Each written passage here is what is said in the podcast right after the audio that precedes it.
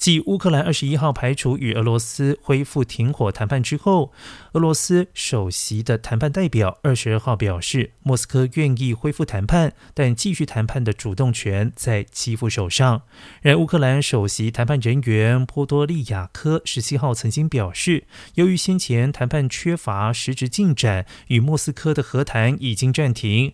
如今基辅对战争立场变得更坚定，不妥协。乌克兰相信让。不只会适得其反，因为任何停火协议之后，俄罗斯只会打得更凶。他还强调，基辅不会接受任何有关割让领土的协议。